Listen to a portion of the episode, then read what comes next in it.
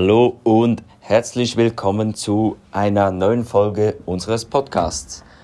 Es ist bereits Mittwochnachmittag, das heißt noch zweieinhalb Tage Schule, die Hälfte ist geschafft und dann ist bereits wieder Wochenende. Würde ich sagen, Flavio, stell uns doch mal unser erstes Thema vor. Ja, Loren, wieder sprechen wir mal über Corona Morona. Ähm, wie du weißt, die Fallzahlen steigen wieder. Heute äh, Mittwoch über 10.000 Fälle, ähm, über 50 äh, Hospitalisierungen und über 20 Todesfälle. Ähm, ja, und da stellt sich uns schon die Frage, können wir Weihnachten so feiern äh, wie vor, vor Corona? Oder gibt es da wieder einen Lockdown oder einen Shutdown? Und wie sieht es aus mit der neuen Variante? Und ja, wie sieht es aus mit den Maßnahmen, die der Bundesrat vielleicht ähm, treffen möchte? Aber ja, es ist ein schwieriges Thema und ich denke, darüber lohnt es sich zu diskutieren. Ja, ich hoffe, es wird nicht wieder so wie letztes Jahr eine so ja, öde Weihnachten oder vor allem ein sehr ödes Neujahrsfest. Wie können wir das verhindern? Ich denke, es geht, gilt es zu verhindern, ähm, weil ich möchte auch nicht wieder so Silvester feiern wie letztes Jahr. Das war echt langweilig. Aber ähm, der Bundesrat hat jetzt neue Maßnahmen vorgeschlagen, äh, wie zum einen ähm, die Zertifikatspflicht in allen Innenräumen oder sie, also mit Maskenpflicht oder sie diskutieren jetzt sogar über die 2G-Regeln, obwohl Berse gesagt hat, äh, er möchte die eigentlich nicht. Ja, Loren, was, sind deine, was ist deine Meinung zu den, zu den beiden Maßnahmen, die vor allem jetzt vorgeschlagen wurden? Ich persönlich finde die eine Maßnahme mit den Masken, ich weiß jetzt nicht, was das bringt, wenn ich jetzt so an Veranstaltungen denke. Eine Silvesterfeier mit Masken, das kann ich mir jetzt nicht so vorstellen. Dann wäre ich eher für die 2G-Regel, weil dann muss man halt einfach, einfach geimpft sein oder man hatte Corona und dafür kann man feiern und dafür ist es auch ohne Maske.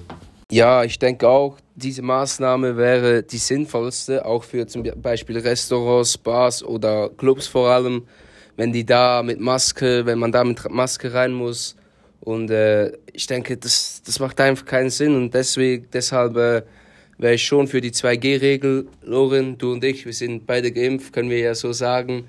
Äh, wir wären beide auch dafür, vor allem jetzt äh, mit dieser neuen, neuen Variante, äh, welche ja sehr gefähr also sehr ansteckend sein soll, laut WHO. Ähm, und ja, ich denke, äh, die Maßnahmen werden jetzt sicher angebracht.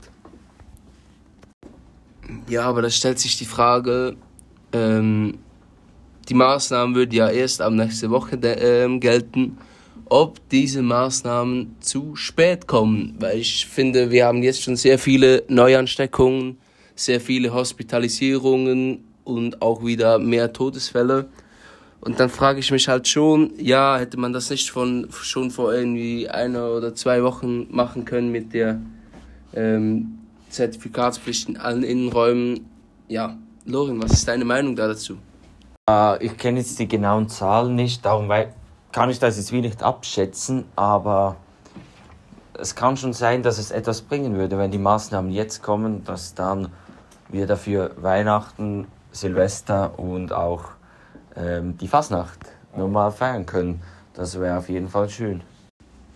Ja, ich denke auch, vielleicht kann es etwas bringen für die Zukunft, aber ich weiß nicht, ob diese Maßnahmen jetzt so kurzfristig ähm, gleich den erwünschten Erfolg haben.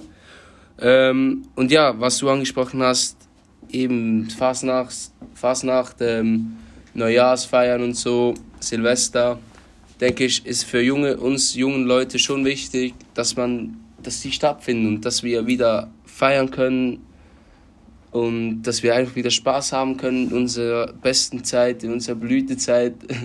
Und ähm, ja, ich denke, jetzt sind die Maßnahmen sicher angebracht.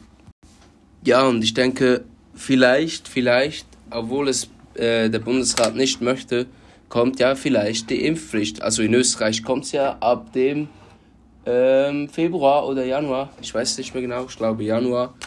Ähm, und ich, ich denke oder äh, vermute, dass das in der Schweiz auch so wird.